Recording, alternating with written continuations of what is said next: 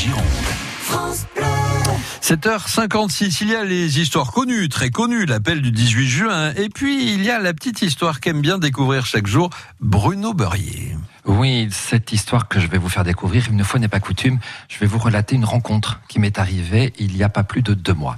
Alors que je commentais les rives de la Garonne à bord du yacht Le Luna pour les passagers, une vieille dame vient me demander si je savais où les bateaux en juin 40 partaient depuis Bordeaux pour l'Angleterre. Je fus surpris par la date et m'en demander la raison. Vous êtes trop jeune, me répondit-elle, vous ne connaissez peut-être pas la bataille de l'eau lourde. Je, petit retour en arrière. Début 1940, trois scientifiques français au Collège de France, dont M. Joliot-Curie, ont la possibilité de réaliser la première expérience de la bombe nucléaire. Il faut pour cela de l'uranium ou du plutonium, mais surtout de l'eau dite lourde. Le seul pays en fabriquant en quantité suffisante à l'époque est le Royaume de Norvège. Malgré leur neutralité, en ce début de guerre, ils savent que les Allemands veulent cette eau et vont envahir le pays.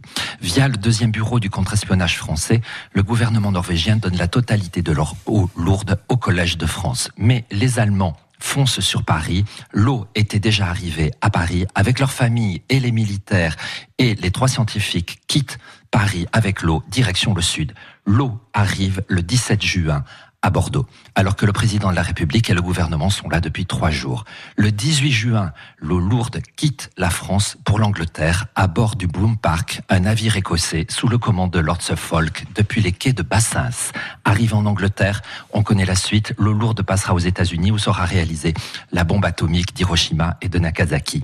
La dame sur le yacht qui m'avait posé la question était la fille du physicien et chimiste Lou Kowarski, l'un des trois scientifiques du Collège de France. Elle avait alors trois ans, elle n'était jamais revenue à Bordeaux et c'était là qu'elle avait embarqué avec sa famille et cette fameuse eau lourde il y a 79 ans.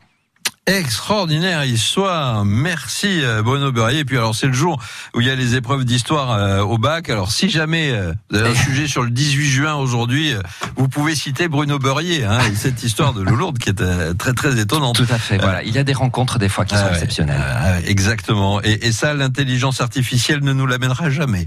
Ou je ne le fais pas dire. Fort heureusement. Euh, merci Bruno Beurrier. À demain, un peu avant 8 Bonne, heures. bonne journée à tous. Au revoir.